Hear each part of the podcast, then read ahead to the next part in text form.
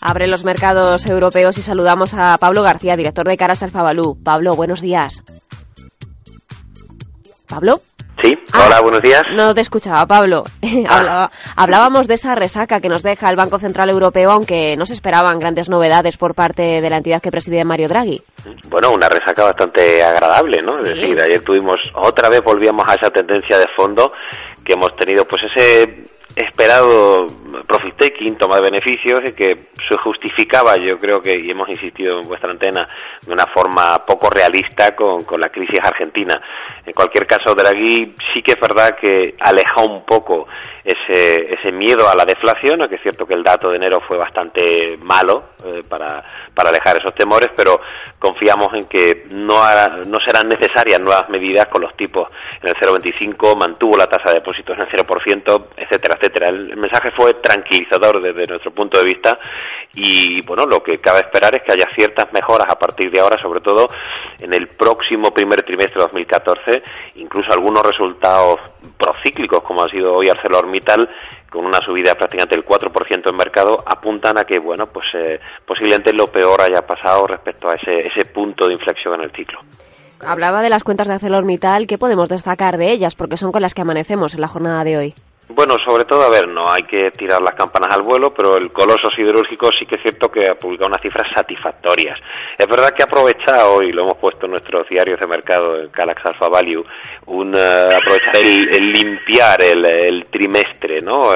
Siempre hace uno una serie de one-off para, para comenzar de cero el primer trimestre de 2014, de ahí nuestra apuesta para los próximos resultados de la primavera. En cualquier caso, las ventas caen algo, un 5,6%, pero cifras mejores de lo previsto eh, por nuestros expertos de Alpha Value. También a nivel de vida caen un 10,3%, pero son también, insisto, mejores de lo, de lo previsto. Quizá lo- el problema sigue siendo que todavía no tienen el investment grade por parte de las tres grandes compañías de, de rating.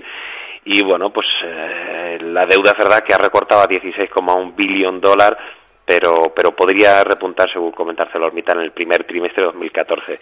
Han ido bajando eh, estocajes, han ido mejorando ligeramente eh, cierta parte de la, de la demanda, sobre todo incluso en, en Europa. Es verdad que partimos de una base comparable poco exigente, pero la realidad es que podemos empezar a mejorar. Y quizá un punto ligeramente negativo es el ligero incremento de CAPEX a 3,84 billón dólares que prevé para este ejercicio y algunos incrementos de costes, pero incluso con los incrementos de costes, lo que llamamos el ship eh, eh, shipment o eh, los costes de, de de transportar el acero de un lado a otro, aunque van a, a, a incrementarse, las perspectivas de vida para este 2014 son de 8 billón dólares, sería una subida de casi el 16% year on year. ¿Cómo ve usted eh, el tema de SACIR? Parece que el gobierno ya estaría mediando, intentando solucionar un poco el conflicto, aunque parece que han llegado a un punto de, de, de no acuerdo. No sabemos si las próximas semanas podríamos tener una noticia positiva al respecto. Bueno, yo soy moderadamente optimista. Es verdad que eh, se terminó el deadline que habían puesto las autoridades del canal.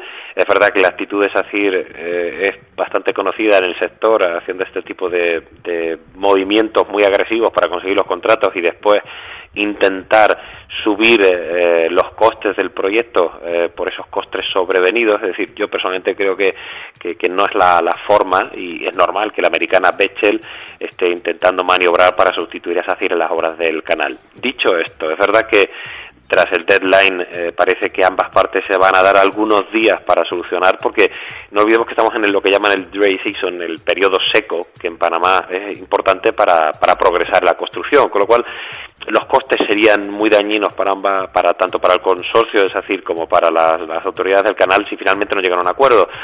Deberían llegar a un acuerdo y eso sería un revulsivo para SACIR, pero tampoco hay que eh, digamos, vincular siempre el tema de las obras del canal a SACIR. SACIR es algo o mucho más que eso, incluso la participación en Repsol. Pero bueno, la verdad es que la acción ha sido prácticamente, la volatilidad ha sido muy bruja, exclusivamente con este tema del, del canal de Panamá. Posiblemente yo creo que al final podrían volver a sentarse a llegar a un acuerdo con o sin mediación del gobierno. Yo creo que esto es un tema privado que, que se ha extrapolado demasiado y, bueno, el conflicto es demasiado importante como para que no lleguen a un acuerdo relativamente satisfactorio para ambas partes. Ustedes me, comentan que, son moderadamente optimistas con los resultados que estamos conociendo y de cara al primer trimestre de 2014 podemos esperar eh, un poco de relax en los mercados. Sin embargo, parece que ese primer mes de enero empezamos con mucha euforia, terminamos con esas turbulencias y esa volatilidad de nuevo instaurada en los mercados. Arrancamos febrero, el IBEX 35 parece que está aguantando las presiones bajistas que, vienen desde el viejo continente. ¿Cómo ven ustedes el, el primer trimestre de 2014? ¿Por dónde creen que pueden ir los tiros? A ver, eh, el rally de Navidad ha sido bastante largo, de 15 de diciembre a 15 de enero. Ha sido extraordinario y veníamos de un segundo semestre de 2013 también extraordinario. Eh, básicamente adelantando el cambio de ciclo que de momento no se estaba produciendo, pero ya hemos visto incluso países como España con un 0,1% en el tercer trimestre y un 0,3% en el cuarto trimestre, lo cual es un crecimiento, como, como comentaba el señor De Guindos, insuficiente, débil, etcétera, pero esto ya sí es crecimiento. Eh, lo que pasa es que a nivel micro los resultados, por eso nosotros no esperábamos, no teníamos grandes expectativas de cara a los resultados del cuarto trimestre y el conjunto de 2013, como de hecho está siendo, pero sí tenemos expectativas de mejoras a partir del primer trimestre que será publicado la primavera. De ahí que si la macro está mejorando, si empezamos a ver que el tapering el mercado lo absorbe relativamente bien y quitando y abriendo un paréntesis en una crisis argentina que hemos insistido por activa y por pasiva, que ha sido un argumento para, para hacer un profit taking después de la fuerte subida, que tengamos estos recortes que hemos llegado a tener del Euro 50, el year to day, pues en un menos 4,7%, incluso el IBEX está todavía en positivo en el año.